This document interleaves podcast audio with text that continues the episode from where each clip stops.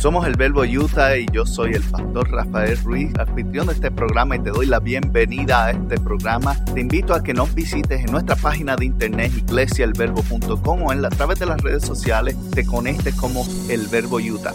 Gracias una vez más por estar con nosotros y espero que nos des la oportunidad, escuches este mensaje y lo disfrutes. Compártelo con alguien más y te puedes suscribir donde quiera que lo conseguiste. Todos tenemos alguna idea de lo que significa tener un tiempo con Dios. ¿Quién me puede decir un ejemplo de qué, cómo se ve el tiempo con Dios? ¿De qué se trata eso? Alguien en la audiencia, no se preocupe. Yo lo repito para la... Es una plática, es una integración, es un tiempo de oración. Muy bien. Es un tiempo de oración que tiene que ver con el tema que estamos hablando. ¿Alguien más que, que quiera abundar en este tema? ¿Qué es el tiempo de oración? Mi tiempo con Dios para ustedes.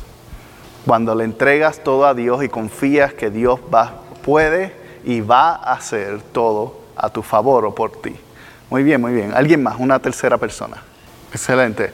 Eh, él dijo un tiempo recio en otras palabras, cuando la vida está muy acelerada y hay momentos que hay que detenernos y decir, eh, Señor, aquí estoy, ayúdame, o, o conectarse con Él en ese momento. Exactamente, exactamente.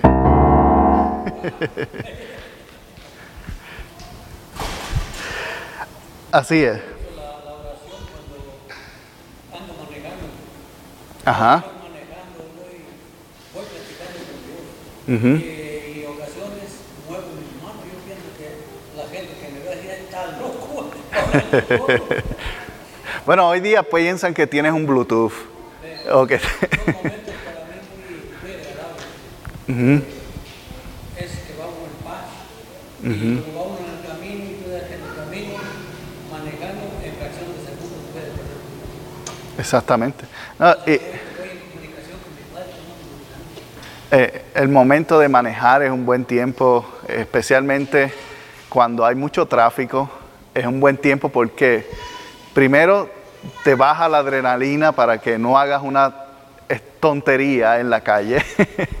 Segundo, es tiempo que realmente tú no estás utilizando. Qué mejor tiempo para tú aprovecharlo y maximizar esa conexión.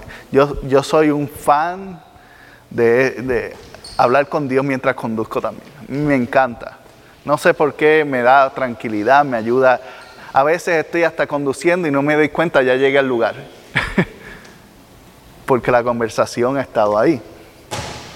Entonces, cuando hablamos del tiempo de oración, o cuando hablamos de mi tiempo con Dios, principalmente es un tiempo de oración, un tiempo que uno separa, un tiempo que uno toma para hacer parte de las cosas o de la comunicación que uno tiene con Dios. Y es importante esto. Entonces, el salmista, David lo dijo de esta manera en el Salmo 145, 18, dice, el Señor está cerca de quienes le invocan y de quienes le invocan en verdad.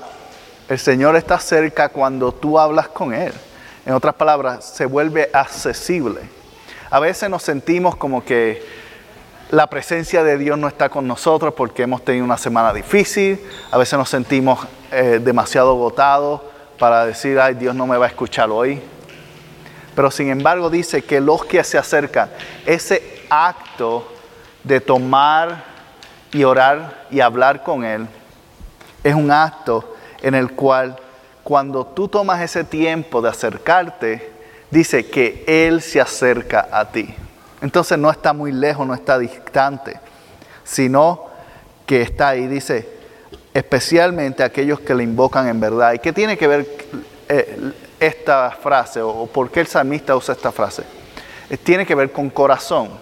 Cuando tú hablas con Él y hablas de corazón, en otras palabras, no estás recitando una oración de memoria o no estás repitiendo algo por hacerlo, simplemente estás teniendo un diálogo.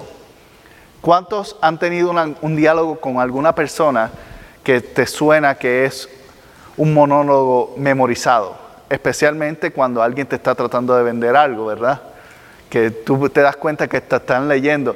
Hola, señor José. Estoy llamando hoy para decirte que tienes la última oferta única para ti. Tú sabes que única para ti ha sido a todas las personas que he llamado en eso. Entonces, no eres tan único ni te puedes sentir tan especial. Pero cuando hay una conversación en verdad, cuando es una conversación de corazón, en otras palabras, que quieres realmente tener una conversación con Dios en tu tiempo, Él dice que Él se acerca a ti, Él, te escucha, Él se acerca, Él te presta atención, Él saca el tiempo para ti. Mira lo que dice Jeremías, capítulo 33, 3, dice, clama a mí y yo te responderé y te daré a conocer cosas grandes y ocultas que tú no sabes. Ahora, este es un verso bastante recitado, memorizado, pero tiene mucha verdad. Él dice, clama a mí, otras palabras, hablemos, hablemos. Cuando, cuando tienes una conversación o cuando tienes a alguien o conoces a alguien que está pasando por una situación difícil o está teniendo algo, ¿cuánto le dices? A esa persona, pero vamos a sacar un tiempo para hablar. ¿Verdad que hemos usado esa expresión? ¿Por qué? Porque es importante tener esa conversación en ese momento porque sabes que esa otra persona necesita escuchar o necesita ser escuchado. Y el Señor te dice a ti lo mismo. Hablemos, clámame, háblame, conéctate, déjame ser parte de tu momento. Y él dice, y te va a responder. ¿Y qué, qué más va a hacer? Te dará a conocer cosas grandes y ocultas. Y aquí cuando vemos este verso pensamos, ah, los misterios del universo. No, a veces las cosas grandes y ocultas son las, simplemente las cosas, aquellas que tú no estás viendo en el momento que te pueden ayudar a salir de esa situación. Porque qué cosa más grande es que tú descubrir el resultado o, la solución al problema que estás teniendo. Porque el problema ya no es un problema, ahora se ha convertido en algo que ha sido resuelto. A la misma vez dice ocultas. ¿Por qué es oculta? Cuando tú tienes un momento difícil, ¿verdad que muchas cosas que tú normalmente verías lógicamente ya no se ven? Tú ni piensas en eso y a veces cuando lo resuelves dices, ay, pero si esto era una tontería. Cuando estás reparando algún tipo de motor mecánico o algo, a veces todo el problema es simplemente un tornillo que está fuera de sitio. Pero ese tornillo estaba oculto a ti, no te diste cuenta, pasaste horas trabajando en esa máquina o en ese motor hasta que finalmente algo te encendió. ¿Qué tal si muevo este tornillo un poquito aquí? Oh, ahora está funcionando bien igualmente es la oración. A veces es algo tan simple que necesitas que sea revelado a ti. Algo que simplemente necesita un ajuste, que necesite que se acerque a ti. Entonces, a través de esta serie que hoy estamos comenzando y vamos a seguir por, durante el mes de agosto, vamos a hablar de cinco cosas principalmente. Hoy vamos a entrar en la primera. Porque obviamente llevamos hablando de la oración y entendemos la importancia hasta el momento, pienso yo. Pero hay cinco cosas que cuando entramos a la presencia de Dios, o tal vez podemos decir etapas o momentos que suceden entre la comunicación de tú y Dios, para hacer ese momento especial, para hacer ese momento tuyo para hacer ese momento único. Y las cinco cosas son las que vamos a cubrir en estas cinco semanas, comenzando hoy. La primera es la adoración. El tiempo de oración el tiempo de comunicación, el tiempo con Dios a través de la adoración. Lo segundo es el tiempo con Dios a través de la meditación. Y cuando hablo de meditación pensamos en yoga o en tal vez prácticas occidentales, perdón, orientales, que, está la India que practica tipos de meditaciones y está los eh, chinos y los japoneses y están diferentes culturas que practican la meditación como parte de su desarrollo personal. Pero la meditación va más allá de eso. Entonces vamos a hablar sobre la meditación en, el próximo, en unos mensajes más adelante. Vamos a hablar sobre cómo conectarte y en tu tiempo de Dios, con Dios, obtener inspiración, porque la inspiración también es algo que te lleva a tener una conexión íntima de crecimiento y desarrollo espiritual en ti. Hay también una forma la cual es llamada sometimiento, que tiene que ver cuando tú entregas, como dijo la hermana Patti, entregas lo que tienes. Es una etapa de sometimiento en, la, en el tiempo con Dios y, una etapa, y la última etapa es la de agradecimiento, en la cual tú simplemente estás agradecido por la vida o por las bendiciones o por lo que Dios te ha otorgado. Y estas cinco etapas, estas cinco, formas de orar, tenemos que eh, practicarlas intencionalmente en nuestra vida. Y muchas de ellas las practicamos en una oración, pero a veces son muy cortas o a veces simplemente por casualidad. Decimos, gracias Señor y porque estoy viendo tu naturaleza hoy, te adoro mi Dios porque tú eres grande y te agradezco por todo lo que me has dado. Amén. Y ese es el tiempo con Dios que tú tienes en ese momento. Y ahí, aunque mencionaste gran parte de las cosas, no entraste a profundidad en lo que eso puede sacar. Y cuando entras a profundidad, no, no quiero decir que estés haciendo una oración mala, escucha bien, no te sientas mal si oras así. Lo que quiero decir es que puedes aún tener más si tomas esto y lo haces tuyo. Si tomas esto y lo haces parte de tu vida. Porque a través de la adoración, la meditación, inspiración, sometimiento y agradecimiento, tú puedes tener una vida más rica en el Espíritu con Dios. Puedes tener una vida más acercada, más apegada con el Señor Jesús, que tal vez ni siquiera lo habías considerado que fuese posible, pero a través de esta serie yo quiero llevarte a que consideres que tu vida de oración puede ser aún más íntima de lo que es hoy. Puede ser mucho más cercana. ¿Por qué? Porque es importante, porque como dice el verso, clama y Él te va a responder. En otras palabras, habla con Él. Y cuando tú hablas, obviamente en las conversaciones a veces hay diferentes cosas que uno dialoga. A veces uno está hablando con una persona y lo que está hablando son tonterías, que simplemente teniendo lo que le llaman conversaciones pequeñas, no tienen ni nada de sustancia, simplemente una conversación que comparte intereses mutuos. Hay otras conversaciones en, en, el lado opuesto que son conversaciones íntimas en el cual lo que tú estás diciendo, esa persona es fuertemente afectada para bien o para mal. Le levantas el espíritu o le aplastas el alma. Y ese tipo de conversaciones íntimas a veces suceden eh, intencionalmente y a veces suceden de casualidad. En otras palabras, te enfureciste y dijiste algo que no querías decir y, el, y la persona en su interior se sintió como basura, se sintió no querido, o se sintió como que te ha defraudado. Por ejemplo, um, hace unos días regañé a Sofía porque pues es una niña y a veces hace cosas que no debería estar haciendo, como todo niño. Y ella se echó a llorar y pues esto es común, pero yo le me sentí, le pregunté y traté de explicarle por qué la había regañado y todo eso. Y ella estaba llorando, no por lo que hizo, por el regaño, estaba llorando y me dijo, es que ya no soy una niña buena. Y yo le dije, esto no tiene nada que ver con que seas una niña buena o no el haber cometido un error no te hace bueno ni malo, te hace simplemente una persona.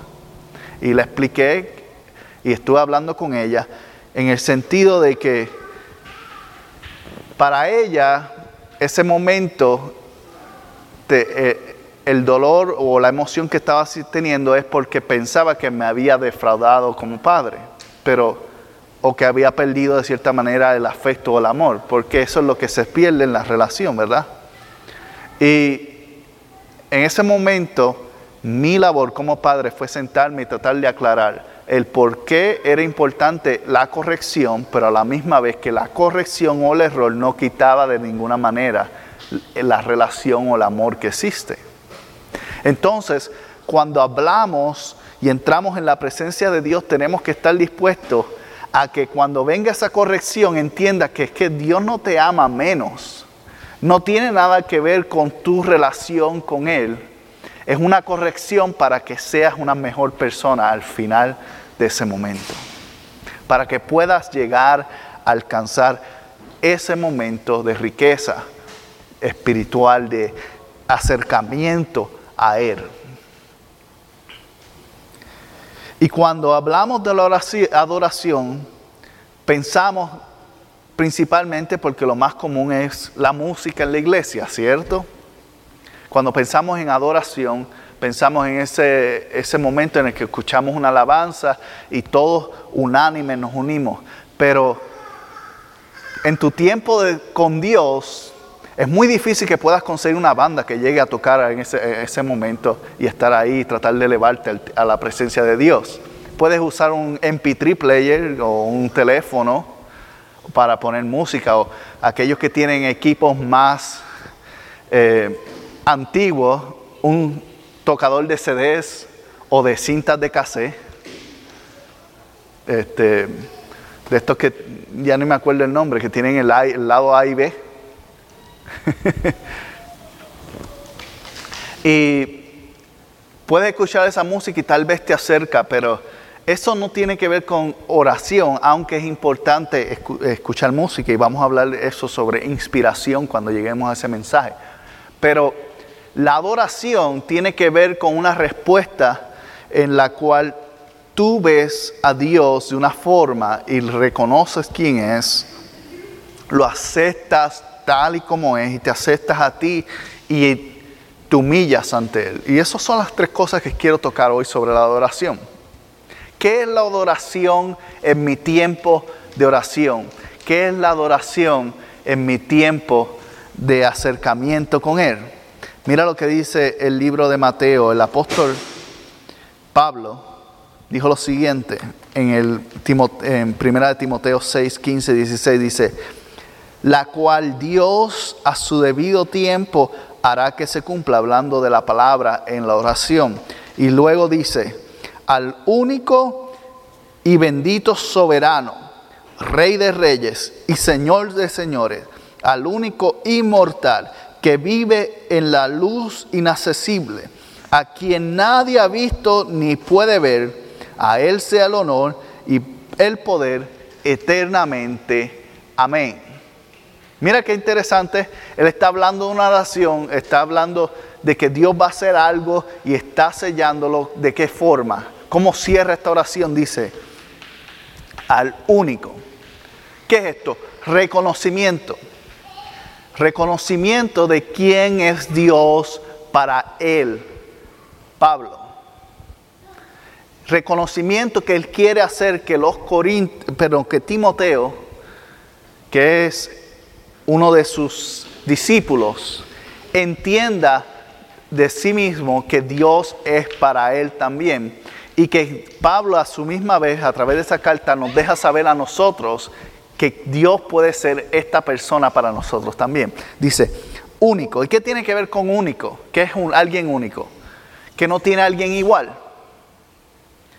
Cuando tú tienes un amigo o una amiga y tú le dices, ay, tú eres bien único usualmente está refiriéndote a una cualidad que esa persona posee que te parece curiosa, te agrada o te molesta, pero define una marca que hace que esa relación de amistad sea buena o sea mala.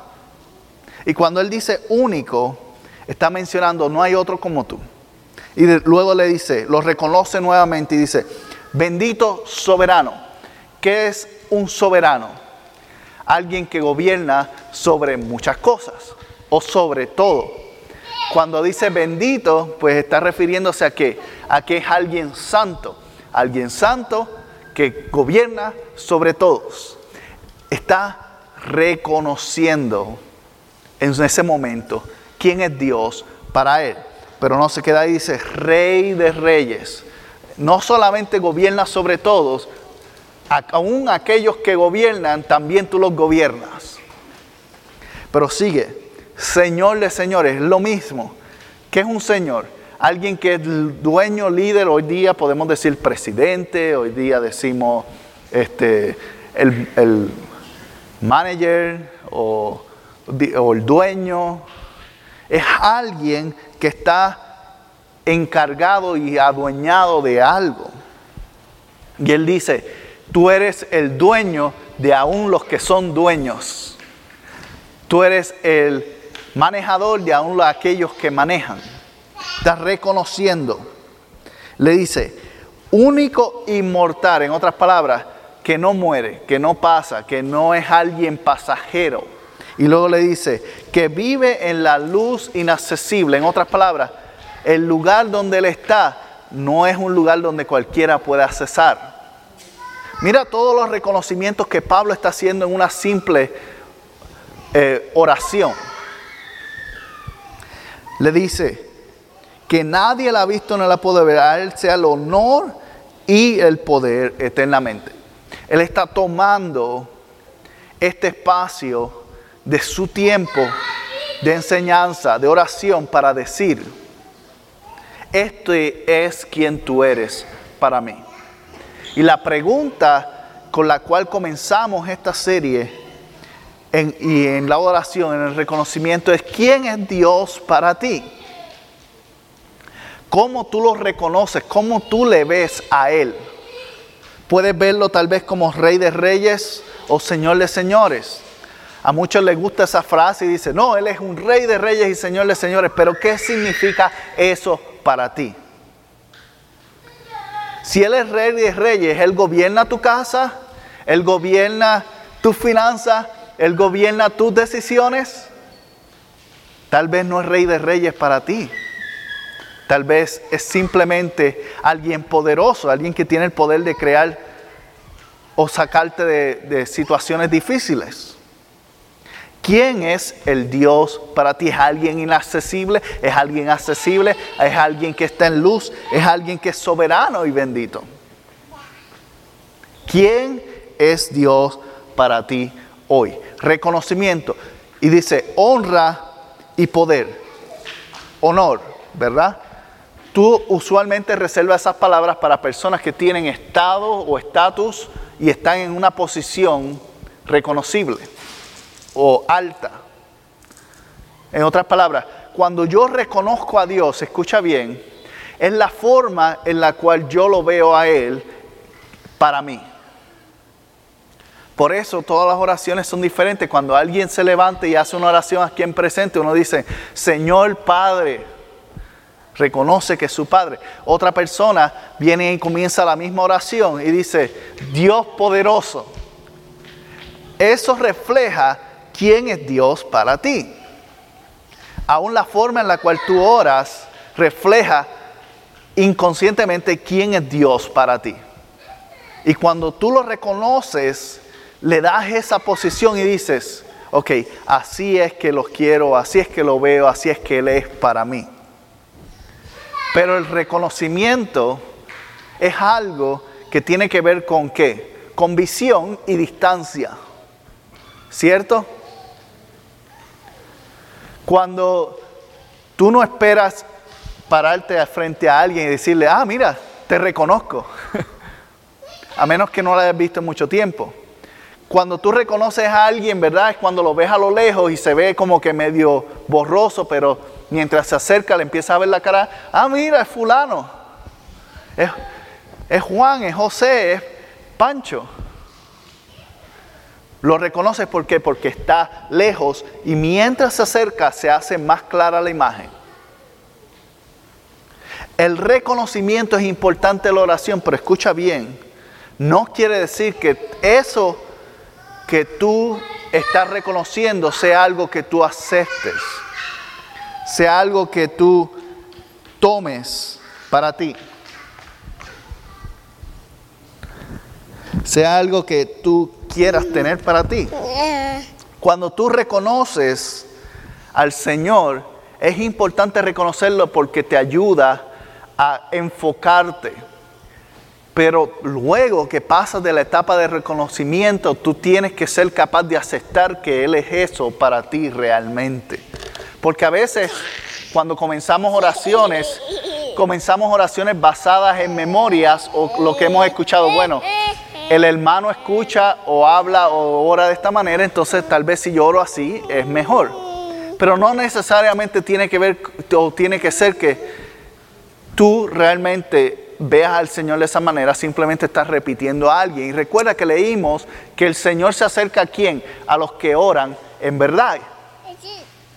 Entonces, no estoy diciendo que no repitas la oración de otro, porque a veces la repetición es parte del aprendizaje, sino estoy diciendo es que cuando hables con Él, reconócelo por lo que Él es para ti. Es lo más sincero que puedes hacer y es lo que va a hacer que Él se acerque a escucharte. Entonces, luego pasas a este punto o a este forma de la aceptación en la, adoración. Luego que le dijiste, Señor, tú eres grande, tú eres maravilloso, y tú eres esto y lo otro, y gloria, y, aleluya, y todo lo que quieras añadirle ahí para extender el tiempo de oración. Luego de eso, tú tienes que aceptar que Él es eso realmente. Señor, tú eres grande en mi vida y lo has hecho de esta manera. Ahí es cuando tú aceptas realmente. Cuando tú ves o reconoces lo que Él ha hecho por ti y lo haces tuyo. Y la aceptación es importante, ¿por qué? Porque cuando tú aceptas algo, lo haces tuyo verdaderamente. Cuando tú aceptas al Señor como tu Señor y Salvador, ¿verdad? Lo hiciste tuyo y comenzaste a asistir a una iglesia para seguir ¿qué? creciendo en eso. De igual manera, ¿cuál es el primer paso para tú resolver cualquier tipo de problema en tu vida personal?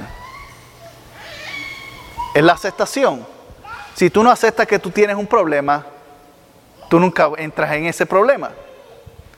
Si tú no aceptas que necesitas tener un diálogo, necesitas ayuda, o necesitas hacer cambios, esos cambios nunca llegan, esa ayuda nunca la buscas.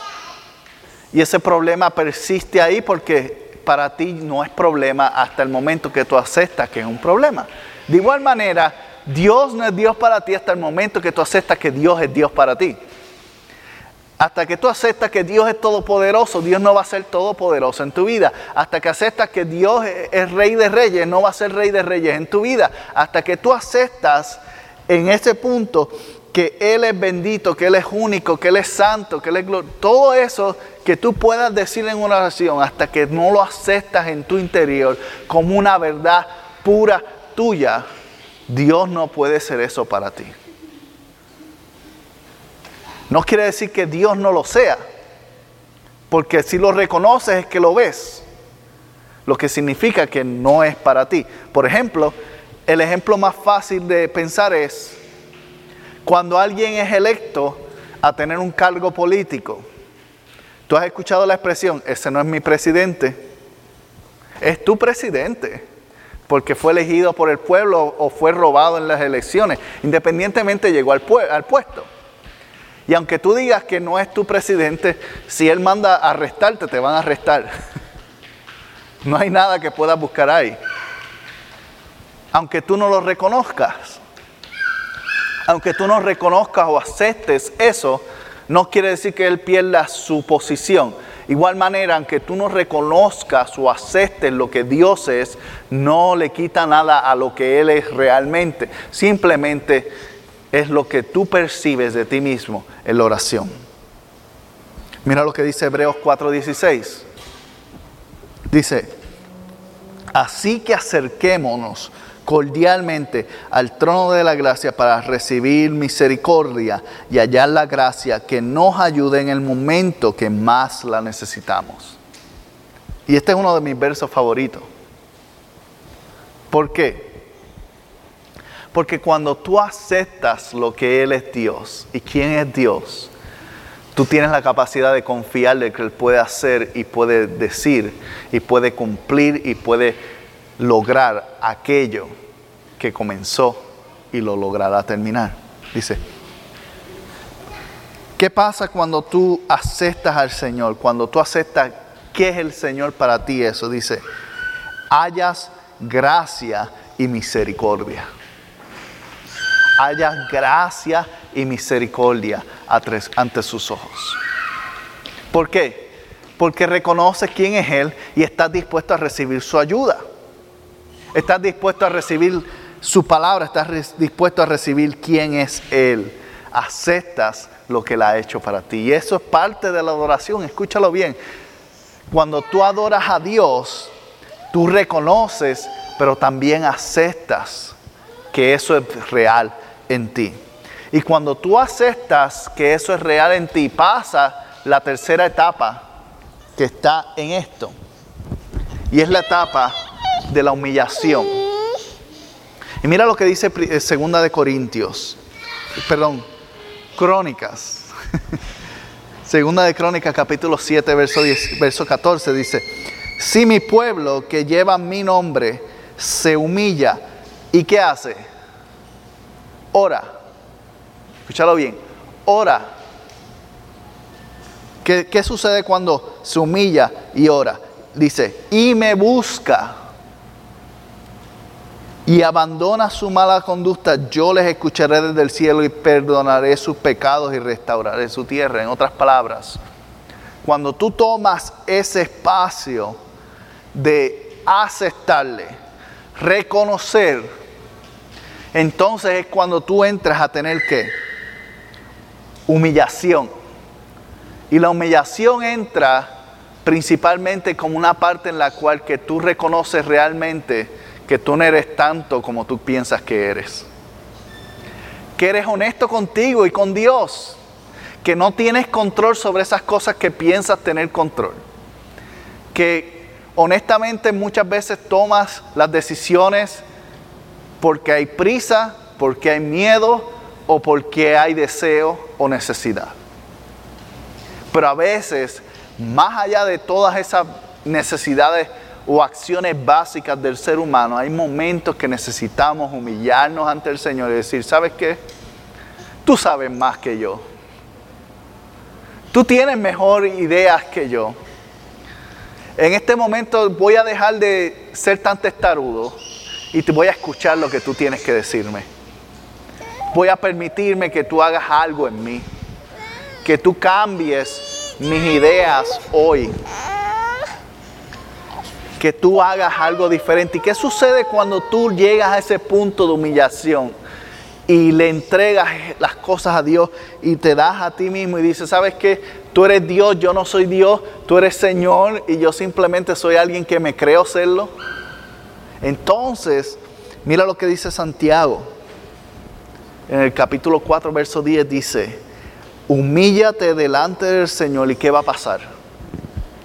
te va a exaltar. En otras palabras, todo este tiempo has, pasado y hemos pasado buscando la forma de levantarnos, de avanzar, de treparnos, cuando la clave es dejar que Dios te levante, que Dios te eleve, que Dios te mueva, que Dios te impulse a través de la humillación. Y la única forma de llegar a esa humillación es tú reconociéndole a Él, aceptando quién es Él para ti y permitiendo que Él sea eso en ti. Y cuando tú haces eso, entonces tú estás siendo un verdadero adorador, como dijo Jesús. Que los adoradores, ¿qué van a hacer? Le van a adorar en espíritu y en verdad. ¿Qué significa eso? No es que tú vas a estar diciendo gloria a Dios, gloria a Dios, gloria a Dios, gloria a Dios, gloria a Dios, aleluya. No es que lo que hay en ti es real. Que cuando Él te mira, Él dice, ¿sabes qué? Él es exactamente lo que dice ser. Ella es lo que dice ser.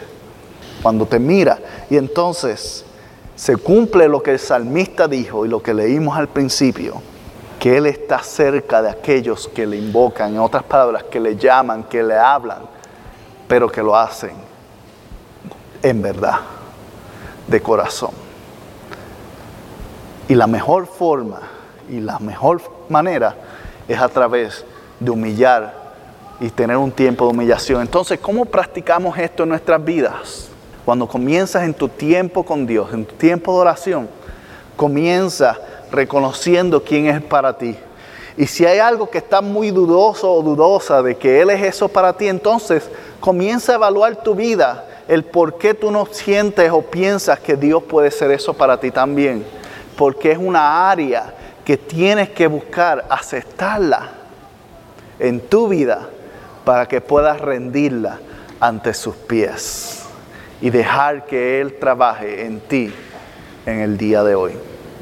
La semana próxima vamos a hablar de cómo entonces, luego de tu tiempo de adoración, podemos entrar en un tiempo de meditación para entonces permitirle que Él te hable de algo que quiere hablarte a ti únicamente. ¿Te gustó este programa o quieres saber más sobre la iglesia El Verbo en Ogden, Utah? Te invitamos a que visites nuestra página iglesiaelverbo.com o puedes comunicarte con nosotros a través de mi correo electrónico pastor@iglesialverbo.com. Gracias por haber sido parte y si no te has suscrito, recuerda suscribirte y dejarnos también un buen comentario. Puedes suscribirte en iTunes, en Google Play o donde quiera que conseguiste este programa o podcast. Muchas bendiciones para todos y nos veremos la próxima semana.